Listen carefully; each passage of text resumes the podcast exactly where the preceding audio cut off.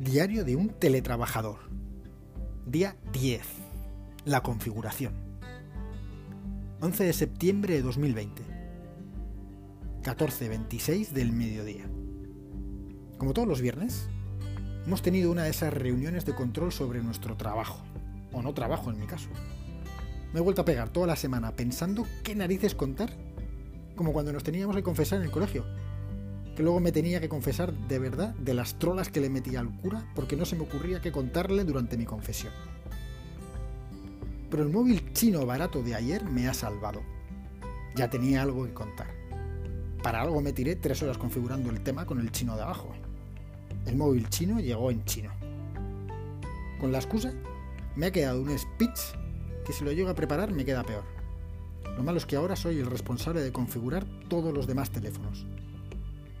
Recuerdo un anterior trabajo que tuve en el que una experimentada compañera me aconsejó, nunca demuestres que sabes más de lo que sabes.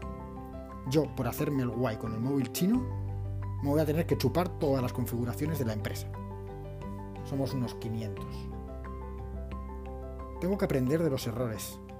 Tendré que manejarme en la delgada línea roja de hacer lo suficiente para que no me echen, pero no hacer mucho, que luego me caen 500 configuraciones en chino. Qué duro es todo.